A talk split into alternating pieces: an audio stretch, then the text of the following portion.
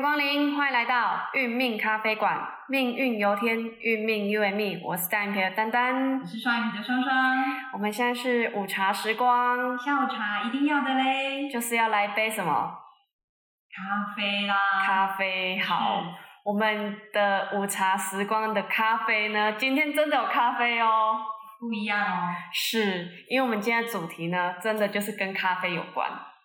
今天我们要请非常专业的咖啡达人，我们的咖啡叔叔，Hello，咖啡叔叔好，Hello，大家好，我是咖啡叔叔林宪腾，很开心在线上跟大家见面。哇塞！为什么要取做咖啡叔叔呢？呃，咖啡哥哥也很棒啊。因为麦当劳叔叔太有名了，所以就一定要有咖啡叔叔。了解。好，我们对，因为相信咖啡叔叔也知道说，我们就是线上的咖啡馆嘛。那您是真的有自己的实体的咖啡馆，对不对？哎，今天这个这个咖啡馆虽然是线上的，不过我们在线上是有咖啡可以喝的，所以它是真的可以闻到咖啡飘香的。是，咖啡飘飘香，会有香，那就表示闻到吗？那就表示我们的咖啡叔叔可以讲了一口好咖啡。哇塞，哎，这真的要真功夫哎！真的，对。那咖啡叔叔可不可以请你讲一下您跟咖啡的因缘？对，整个怎么跟咖啡结缘的这样？好，那我自己对因缘是很很认同，因为万万事都有因缘嘛。那我也不知道我为什么我人生会去做咖啡，这一做做了二十六年，哇，连我自己都没办法相信了。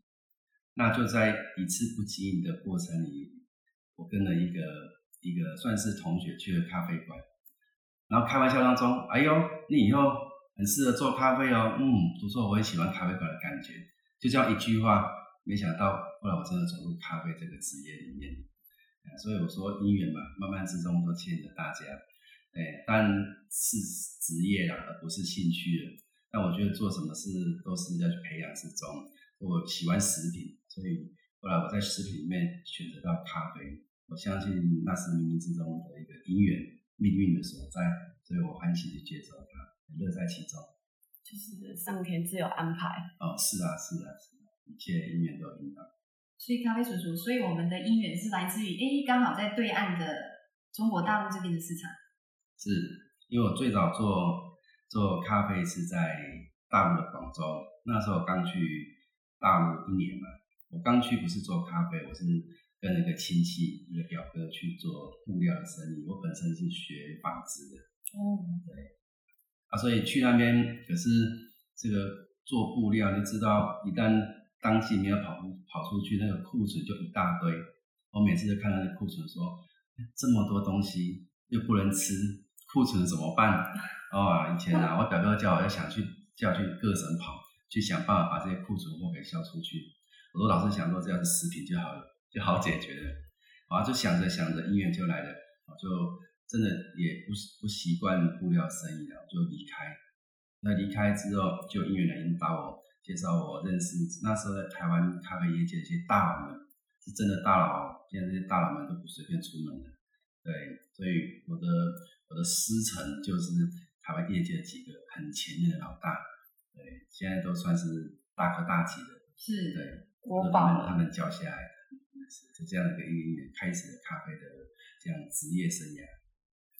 其实很跳痛诶，完全不同的领域，是隔行如隔山，然后就这样一做做到现在二十六年。嗯，对东西还是要有兴趣的，我觉得。我的我对食品很有兴趣，是。它当然在这个区块，你就很容易去去抓到你要的东西。那进到咖啡，毕竟是职业嘛，职业跟兴趣还是有差别的。是。但是中间当然也吃了不少苦头啊。是。每天每天面对一大堆的咖啡豆，豆子没有烘焙之前不是那么好闻。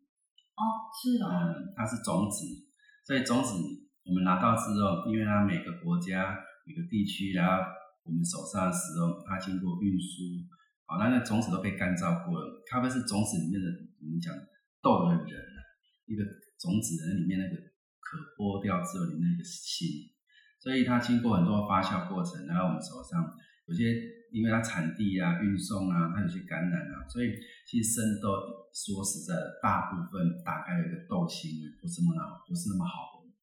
呃，还有很多感染的豆子都要用好多人工去挑，所以我说在美丽的背后，总是有一些付出的点点滴滴。是是，那呃，就是我们的咖啡叔叔自己有一个咖啡的品牌嘛，嗯，叫做新咖啡。诶，那为什么会想要取做新咖啡呢？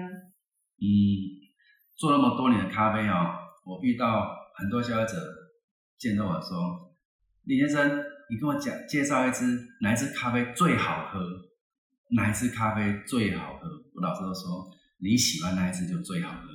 我说咖啡啊，千奇百种啊，那么多国家种的多豆子都不一样味道，我怎么知道你喜欢哪一支咖啡？所以没有没有哪一支咖啡最好喝，就你的心，你觉得你最喜欢喝哪一支，所以你要去试，要去尝。所以到了我在做咖啡教学的时候，都跟人家讲，最好喝的咖啡实际上用平常心去品尝。所以最后，我想在台湾在台湾做品牌的时候，才想推新咖啡这个品牌，因为你有心，咖啡才是真的。哇，真的隐藏着很深的人生意义。是。那今天我们的频道为什么请我们的咖啡叔叔来帮我们做一一番的一个介绍？是因为我们运命咖啡馆就是要把我们的认知、我们的命盘之后，对不对？对要去运摆，把我们的命运的好，是运的到位。是那我们都知道说，我们平常啊，时间到就要喝喝下午茶嘛。是啊，对，那咖啡少不了。那我们咖啡馆又一定要有咖啡味。那今天呢，我们就呃就非常好奇说，请问咖啡要怎么喝才是喝到到位？然后怎么样从咖啡当中去悟出不一样的思维想法？悟之类的。呃，应该这么说，咖啡是万事万物都一样的哈，它一个叫表象的东西，叫根本，还有一个背后隐藏的东西，那它是精华。对哦那以咖啡来讲，第一个要喝的好好咖啡，你要喝到让你能够开心、放松、喜悦，总之就是一杯好咖啡，还有一些表现的基本的条件。那第一个，咖啡一定要新鲜，哦不新鲜的咖啡就像你再好的面包不新鲜，那个面包一定就不好吃。是所以咖啡新鲜是绝对的关键，一旦不新鲜的，说什么都没有用。请问什么叫新鲜的咖啡？现磨吗？现呃泡？，凡事都有有有效期嘛。比方说，面包拿回来，我放七天不会坏啊。可是刚买回来面包是现烘现烤的啊，所以第一天都很好喝啊，到第二天还可以吃啊，到第三天那个面包可能不怎么样了啊。五天后，即使那个面包不坏，你吃起来一定不是那种感觉。那咖啡也是啊，所以咖啡刚烘焙完，大概我们在想第一个月那是绝对的黄金期。哦，绝对的黄金期。但刚烘出来的豆子也不适合喝，我们都希望有个大概三到五天的养豆期，因为因为咖啡烘完会它会释放一些气体，所以那个那个过程它在冲泡的时候它会不稳定。嗯，应该它应该说它很好，可是那时候不稳定，所以对一个冲泡者来讲，对一个不好控制的不稳定期，它冲泡出来的咖啡往往会容易容易失常。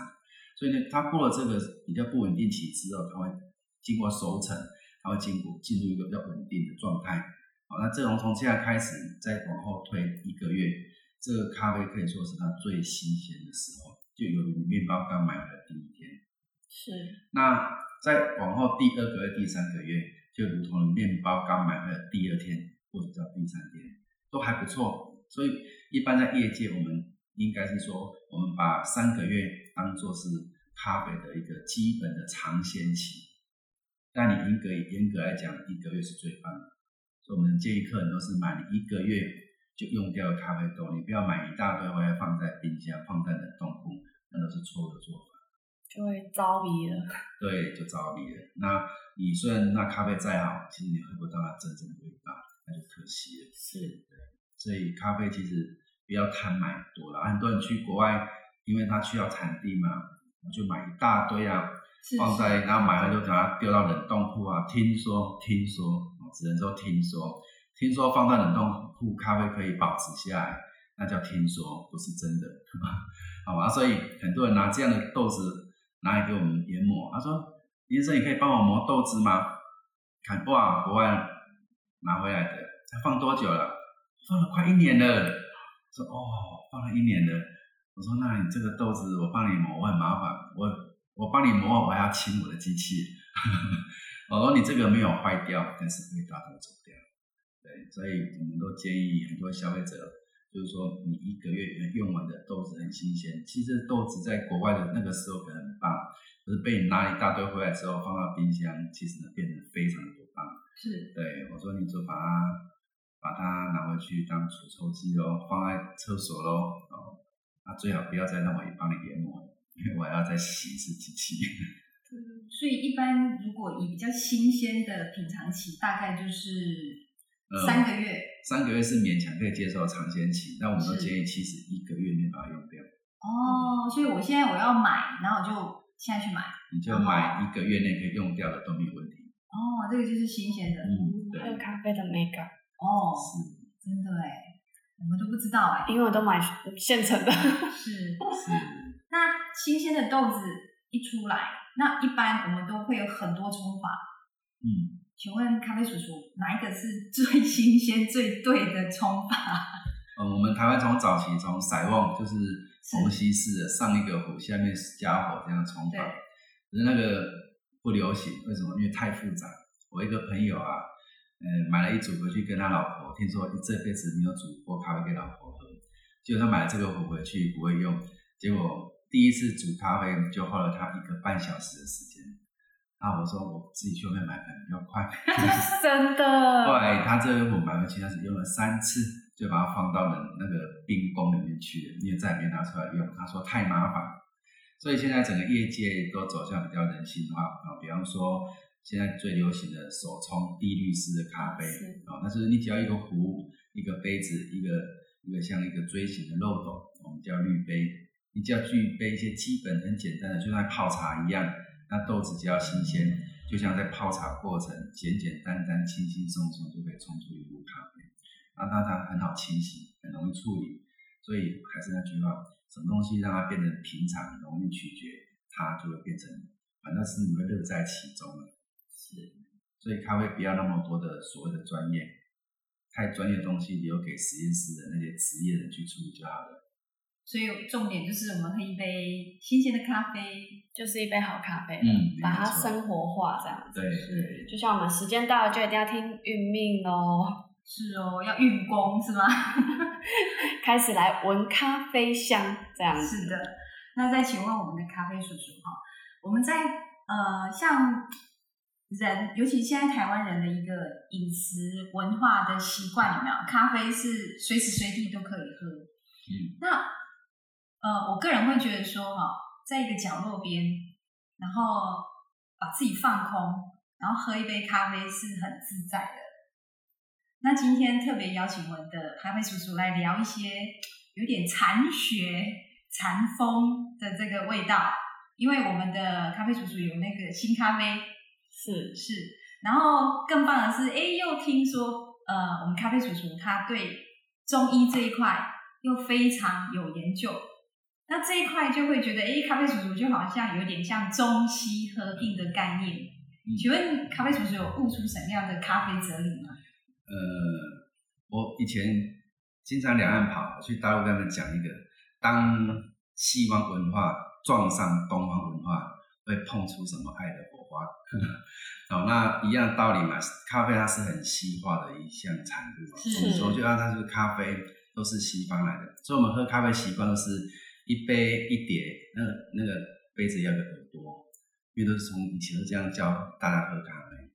可是我在我的新咖啡里面，我喜欢用比较像茶道文化的概念来重新演绎这个咖啡。我经常跟他讲，一个一个老外，他在我们华人的世界降生，他从出生然后喝我们我们华人的水，吃华人的饭，学华人文化，他长大之后。请问他是外国人吗？他应该是里面的灵魂的软件就被灌装跟我们一模一样的东西。是壳外壳虽然不一样，他是外国人，可是里面的灵魂体们讲那软件已经跟我们一模一样了。是所以咖啡也是啊，如果你把咖啡当做一个生命来看，那你可以重新去演绎它。刚刚讲咖啡两个内涵，一个是外在，刚刚讲基本功，现在讲内在，那是精华的所在。所以其实你懂得咖啡的时候，我们中国讲的禅学哦，跟他讲内在心理。所以刚刚讲，我们现在都压力很大，是，所以偶尔我们借一杯咖啡来放松一下自己，其实那是很棒的疗愈的作用。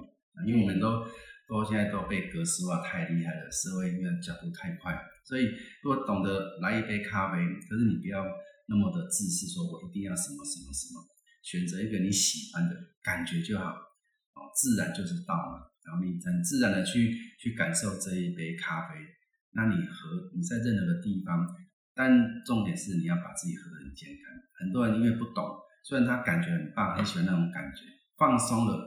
可是不小心却又伤害到另外一个这种身体，因为你喝错咖啡。是，所以在中医里面，其实他讲了很多，他就会教我们怎么样把咖啡喝得更更健康、更自然。这个会跟西方医学有点有点，很多人觉得说好像有对冲，其实我觉得应该不是，应该是相辅相成。因为表现的东西还是很重要的，营养学啊，可是那个是参考。那东方。医学文化就是中医来讲，它老祖宗教我们的东西都是很自然，你不用那么多的实验室的数据，可是它可以很好帮助你去选择对的东西，对你不要去散发，大概是这样子。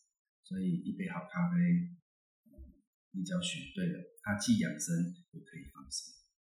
是，所以这个变成有时候好像觉得哎氛围对了，然后咖啡温度也。哦，错了，也就是错了。你选错了，所以很多人喝咖啡说：“对啊，我好喜欢咖啡哦，我觉得闻到咖啡我就放松。”可是喝完，问题来了，他皮皮喘，啊，心悸了。是，人说：“我好喜欢咖啡哦，我忍着不敢喝，为什么？因为喝完晚上数星星睡不着。”对，很多哎。所以好多人很想、很喜欢那种香气带来的放松感，却不敢去碰它，为什么？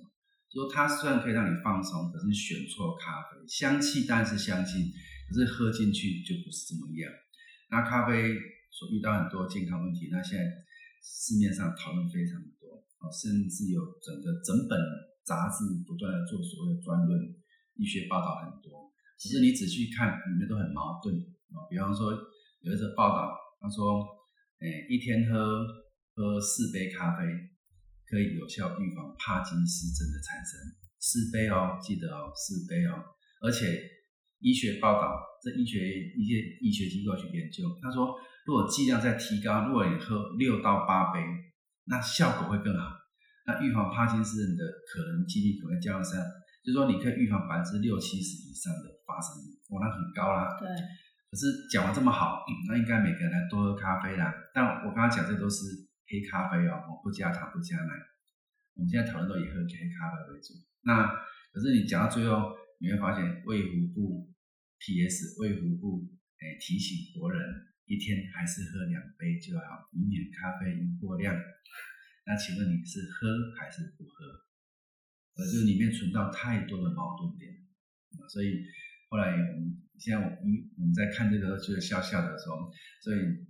一边叫你喝，一边给你打嘴巴，是哦，叫矛盾嘛。是，请问要怎么喝对？所以中医里面它讲五行，五什么叫五行？讲阴阳，阴阳其实在养生，在我们日常生活中就是就是温、热、寒、凉。温的东西有温性的，有热性，热性就燥性嘛。哦啊，然后寒呢，寒那种冰带哦，做定的有寒性的东西呢。啊，凉呢？凉就是说它没有那么寒，凉凉的，所以一般我们正常人常态可接受是温性的，它绝对不伤你。偶尔偏凉也是需要的，但是两个又平衡。那那燥性就是很热的东西跟那个很寒的东西呢，呃，应该说不是不能吃，偶尔为之碰一下就好了。那如果把它变常态呢，那可能就伤到你。那咖啡有这个问题啊，就好比说我们现在很喜欢喝拿铁、意式咖啡。你只要出去坊间看到有叫有机器做的，那几乎百分之九十九都是意式咖啡。是是，就是那意式咖啡代表什么？它是深烘焙的。所谓深烘焙是它的，它它的温度点拉得非常高，我们叫重火烘焙或者叫深烘焙。那个豆子炒出来很黑啊，黑到出油啊，啊，就是说，也就是说它经过高温嘛，高温的焙炒。那你经过温度高温的焙炒，炒那么深，代表这个豆子已经很燥了，因为豆子种子本身是温性的东西。所以你把豆子培养培到那么的深，所以这个豆子从温性它可能转燥性。好了，那你意式咖啡，你只要一点一杯来喝，哇，一一杯不管你有没有加奶哦，那悟性的原理还在那边，它不会因为你加了奶，它的造型就不见。嗯。所以有些敏感的一喝，哇，我马上捧捧菜，哦，心悸了。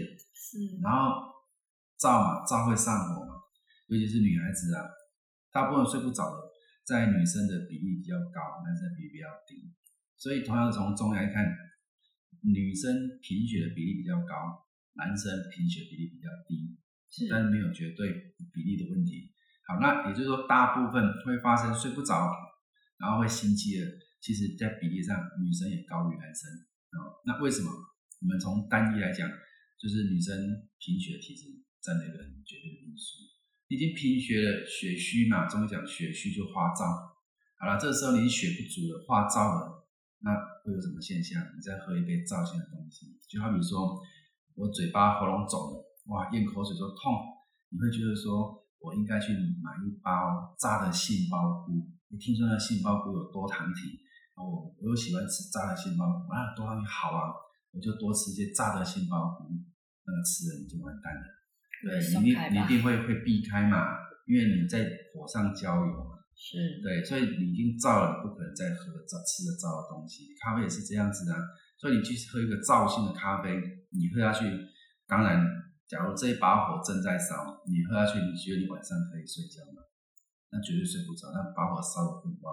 所以很多人会想去喝咖啡来提神，那绝对是个严重错误的行为。嗯，我咖啡二十几年的的。职业过程，后来我明白，我明白中医之后，我跟他讲，不要用这种动作去去熬夜。你喝对咖啡，它会帮你睡不着。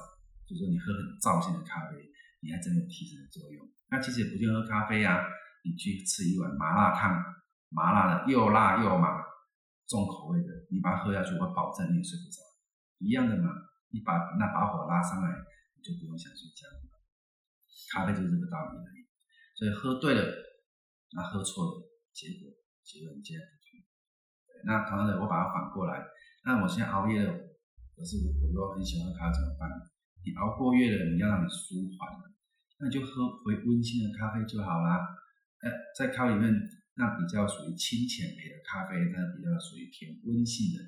所以一般人身体有点状态的，他们喜欢喝咖啡，我们建议喝这种叫中性的。那炒的太浅。那个也不建议，它很酸，太酸的豆子对人尤其对胃很伤。那所以中性的微微的酸，不要那么深，很中很温和，这样咖啡你喝它都不会伤到你。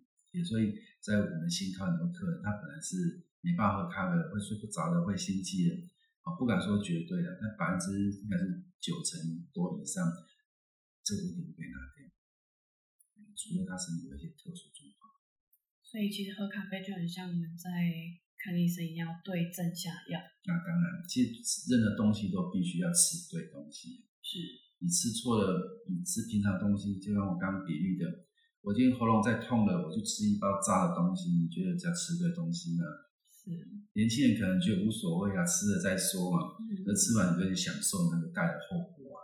是。所以任何东西都一样，不只是咖啡。但是从咖啡这个点吸引很多。所以我们在推广新咖啡里面，我们讲的最多是在这里，就重新帮助大家去重新界定，原来生活周遭很多生活的智慧，这个是是禅学，这个道学是禅学，但更是养生学。从一杯咖啡开始，它可以聊很多。是，那像刚刚我们咖啡叔叔讲到说，从一杯咖啡的道理延伸，当然就是从养生延伸到哎人生的道理出来。是，那咖啡叔叔可不可以跟我们分享一些这种蛮有哲理的道理呢？嗯，没有哲理的道理啊，禅吗？我们曾经是哦，我们曾经我有个门市叫禅杯香气，我们曾经推广过用禅来泡咖啡，我会我这辈子泡过最好喝的就在那那一场禅席里面，禅席啊，我们把整个咖啡的会场布置到很有禅味。是。那进到里面先请大家先禅坐，那我当然是身在其中，我那天就变禅师，我就用禅师的心态，很安静的陪大家静坐，大概有十分钟，这中间没有任何声音，就颂钵的声音，然后我静静的、很温和的、很自在地把一壶咖啡泡好，里面没有时间，没有什么，但我们有有算好水的比例，就按照这样泡一壶，哇，那完全融入在里面。天哪，我这二十几年来没有泡过那么好的咖啡，所以心念其实影响到很多很多过程。后来回来我就开始很兴趣去研究这个区块。我开始泡完咖啡之后，我拿了一杯杯子，看着这个杯子，看我感恩它，我甚至给它念诵咒语佛号去祝福它。你会发现这个咖啡起了好大的变化，它有如有魔力一样，哇，它喝起来。本来没有没有经过这个过程的咖啡的味道，跟你经过祝福它、赞美它，是你念佛号回向给它的咖啡，那整个口感变得更加的柔顺，更加的甘甜。然后我们盲测嘛，不要客人来两组、三组，我们泡一壶咖啡，然后煮一杯，让它经过几分钟来做处理，然后再发给大家。就大家不知道我在做什么，我是默默在进行的。他说：“哦，奇怪，怎么这边怎么那么不一样？”所以原来我们心念可以改变很很多外在的形状，所以我们从一杯咖啡才发现说，原来禅跟我们叫息息相关。所以为什么说喝咖啡要平常心？如果你抱着很喜悦的心、很感恩心，但要符合刚刚讲选对咖啡，那你就放平常心，因为每天用喜悦的心、感恩心去喝，你每一杯咖啡，它带给你的可能那是很有能量的。所以所谓禅禅杯啊，其实跟让自己跟能量做结合，这杯咖啡效果就不是这么一般般。嗯，所以所以这个就是禅学下的咖啡喽。是我们人哦，现在社会都很容易紧张了。是啊。对，都把自己绷得太紧了。那放松两个字，人人都会讲，所以现在很多人喜欢去推拿啦。喜欢去 SPA 啊，对，泡温泉啊。可是我相信，应该很多人花了钱泡了，当下是舒服，回来可能没有多久又又回来了。奇怪啊，我就要再去花了钱再去泡一下，但享受过程是很 OK 的。可是有没有想过一个事情？因为我面被人家推完是是很舒服的啊，有时候两天三天就回来了。我一个朋友他说啊，太舒服了，就要每天跑去按。可是按完之后。他说：“我现在按完，明天又又又紧张了。一一按完，明天肌肉又绷起来了。奇怪，怎么会这样子？他跑步，因为你心都根本没有放松过，你老是靠外在按压，怎么会有用呢？所以他一直仰赖外在嘛，越仰赖，就好比说我们喜欢靠靠吃药一样啊，什么药赶紧给我吃，有没有什么保健品给我吃？你越依赖，你就越麻烦，你越失去那个自身免疫的抗体，意意思都一样的道理。”所以，如果说我们懂得真正从内在去放松，从内在心理去转变，我们现在都喜欢讲身心灵的平衡，那有多少人愿意真正把自己静下来，然后你进到内在的平衡？我们刚讲，我曾做过最好的一杯咖啡是在一个禅，这个禅席里面，大家在那种颂钵声当中，然后静坐了十十来分钟，所以心灵的沉淀是很重要的。我们人。你不习惯心灵的沉淀，我们这里是玉命咖啡馆哦，是，所以那个命盘排出来了，你怎么运这个命？你心不沉淀，你就被这个命给绑走了。所以你要转这个命运，命运命可以运的哦。所以你怎么运？你心要先沉淀下来，这是第一步。是是，喝咖啡是这个道理啊。你怎么喝好咖啡？你心先沉淀了。所以我们讲要平常就要，你要平常心来喝咖啡。一个不沉淀的心，你能可能拿出平常心。是，这这是我们在推广新咖啡理念。嗯，这个也是算咖啡叔叔，咦，在喝咖啡跟人家结缘，然后悟出来的哲理。嗯，这很棒哎。是道在日常生活之中嘛？是是。对，禅也是一样啊，道就是禅，禅就是生活。是。所以我们要生活符合真理、符合道，其实我们会越活越健康，越活越快乐。嗯，那咖啡叔叔应该都是高朋满座，因为太多人有很多生活压力，那是不是咖啡一直请不完？翻桌率很高。呃，我是做推广多啦，因为这在在公司这边我有一个门市，不过这个门市不是咖啡馆，不过欢迎每个人都来这个地方做。哦，我说我这是 VIP 会所，呃，会所不卖单杯咖啡，呃，但是欢迎每个人来这边做。我觉得人生就是这样聊人生嘛，所以我们聊八字，为什么那么那么多人喜欢去去看八字，喜欢去问问自己的命？因为我们对人生充满了迷惑、迷茫。我想人生不如意事十之八九。是。那我们对未来的每一步，其实都有一些叫不确定感。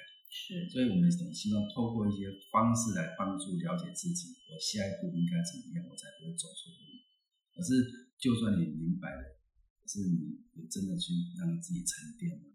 否则你是雾里看花，越看越花。是是。所以这大部分都这样子。所以。到处找算命嘛，可是算到出来，自己还是被这个命给绑住，还不知道。对，所以我们聊八字谈人生，跟喝咖啡来聊人生，我们聊咖啡啊，不聊是非啊，对啊，所以其实道理都是一样的。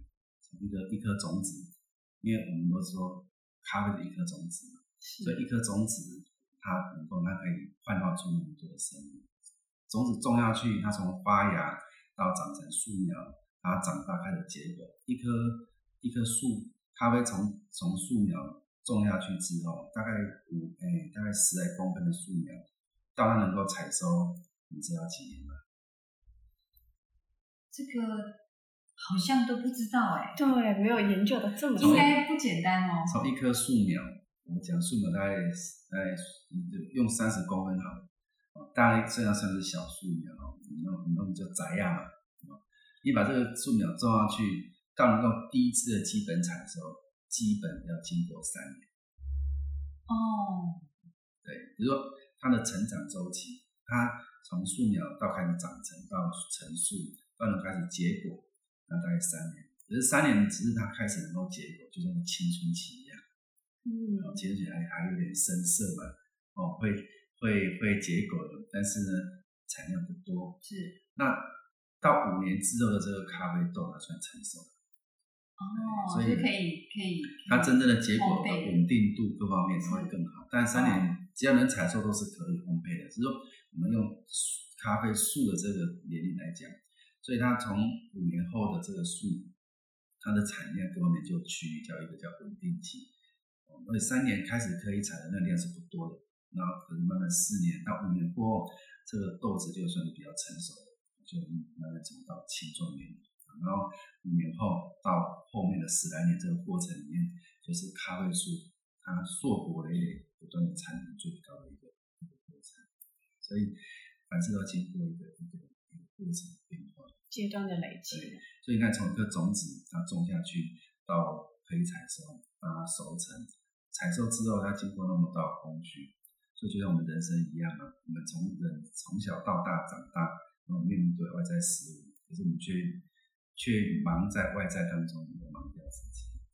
是为什么能够享受咖啡香？这个种子又长出了种子，这种子要经过被扒皮、去肉，然后呢再去壳，然后再经过发酵。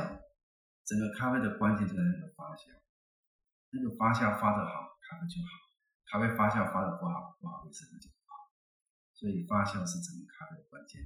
我讲在生豆里面，所以这种人生要经过一个叫发酵期啊，你生命要经过发酵，越陈才越香。对，所以你经过这个过程之后还不够，还要火候来锻炼啊。所以遇到一些不如意事啊，火候来练你啊。所以咖啡豆发酵完之后，它经过烘焙，它最后才能真正产出咖啡的香气。所以我刚刚讲生豆其实是不好的，你经过烘焙的豆子，哇，那真是天差地别。所以一个豆子的成长历程，就像人生这样子。是的，对啊，经过咖啡叔叔这样讲，豆子跟人差不多。对呀，对，有这种淬炼过的过程。嗯，对啊，人就是不不断经过人家一直不断给我们的经验啊磨练，是是，那我们才会成长，是有所就是人就是好像一辈子就是在追求一些器材指路这种这种过程。是是，那事实上，好像人生一辈子的真谛好像也不是这么简单嘛，一定有所谓有什么东西可以让你悟出不一样的道理。嗯那那今天我觉得那个咖啡叔叔他讲出来的咖啡，跟我们的运命的逻辑很相似，是是，就是方向其实很很雷同这样子。对，所以一定要透过就是诶还好就是专业的达人来跟我们讲，然后因为咖啡叔叔也是我们的听众，我们的铁粉，对，他也知道八字哦，呃我很喜欢玉命咖啡馆里面的八字咖啡。谢谢我们的粉丝。那重点就是像呃，咖啡主再请问一下，就是说从从喝咖啡当中哈、您又结合了一些中医，嗯，好，然后事实上这这一套的逻辑有有没有你觉得说有什么样的人生的很多像呃一些呃人家你看得到的一些见证啊，或者说人都会有喜怒哀乐嘛，嗯，对，然后这个咖啡主持有没有什么故事，对。特殊的故事，呃，见证是。喜怒哀乐，对，呃，人生百样种人，都是不同因缘和合的。呃我是觉得从咖啡看人生呢，不一样的人他会喜欢不一样的咖啡，因为每个人因缘不同嘛。为什么他就喜欢吃这个，他就喜欢喝那个？啊，因为咖啡它味道变化非常大，所以从一杯咖啡可以看到不同喜好的人。我曾经遇过一个人，她是一个记者，女的记者，女的记者，再强调一次。那那时候我开了一间咖啡馆，那比较早的时候，他来，他说：“老板，给我一杯意式浓缩咖啡。”在大陆的时候，哇，女记者长得很漂亮哦，看起来很秀气哦。哇，一杯意式浓缩，他跟我说我要 double，哇，double，那个 double 什么意思你知道吗？我他要的不是水量 double，还有剂量 double，那剂量 double，哇，刚美拎紧，那做出来不是像那个嗯膏状一样吗？因为一样的水量，剂量 double，那个压出来几乎是油脂啊！嗯，哇，我我觉得不可思议啊！是好了，那客人要求，咱们就出来。我也很，我几乎很少做出这种咖啡，我就压出一杯。我是很爱看那杯咖啡，能喝吗？我看他拿接过来，然后一口扣，一口扣，他就拿这个喝下去，啊，就是这个味道。好了，然后喝完，他就放到包包里面，拿了一支香烟出来，点上去开始抽。哇，我眼睛在一亮，在我眼前这么秀气、这么漂亮的女生，但是女记者啊，嗯，这完全跳出我能够思的想象空间，啊，上给给我上了震撼的一课。对，哇，不断的一根接一根，做了一个小时，里面抽了一根接一根的，我不知道帮人家抽了几个，那烟是不断的，在那一杯 double 剂的咖啡下肚之后。然后就很开心的说：“哇，你的咖啡不错，就离开了。”所以人生喜怒哀乐，人生都是百样种。所以我们在在外表的内在，我们看不到人生的心心里面到底都需要什么。很多的或许职业啦，或许家庭啊，所以我们人生的起伏很大。对，所以我我是觉得说，我透过一个咖啡，就像种子嘛，我们生命最后要落地，要要归根。所以怎么让我们自己生命回到原点？那外在百样种人，喜怒哀乐又何妨？重点是你要懂得然后回到你的原点来。那这杯咖啡就像这样子，你回到生命的原点，就像种子一样，最后又回到种子的终点，那就你的人生就会很棒。这是对对这个概念看法的。今天终于就透过专业达人的咖啡叔叔来跟我们聊咖啡的哲理。是其实哲理的东西其实是源源不断的，对，而且每个人的因为人生历程历程不同，那见解而不同，悟出的道理也会不不尽相同。可是人生大方向就是这样嘛，最后还是要路有千万条啦，可是最后都要回归。是是的，喝咖啡还是平常心。平常心，平常心。是好的，喝新鲜的咖啡要平常心喝。好，那我们就准备来去喝咖啡了。哦，OK，好，我们今天非常谢谢我们的咖啡叔叔跟我们分享这么不同境界、领域、程度的咖啡哲学。对因为那个粉丝有来来一些讯，他就说：“哎，怎么都没有讲咖啡？啊，你们不是咖啡馆吗？” 是对我们应观众要求，特别为您开了这一集。对，这个我们 Q 很久，对不对？还好那个，还好我们的我们的那个叔叔有有空过来。是是，谢谢大家，是，那今天就谢谢我们的咖啡叔叔。也也非常欢迎大家有机会来我的新咖啡坐坐，大家聊人生。那也谢谢两位主持人给我这个机会，谢谢，感恩。好，那我们今天就谢谢我们的咖啡叔叔。那我们今天的分享就到这里，我们下回见，拜拜。拜拜。拜。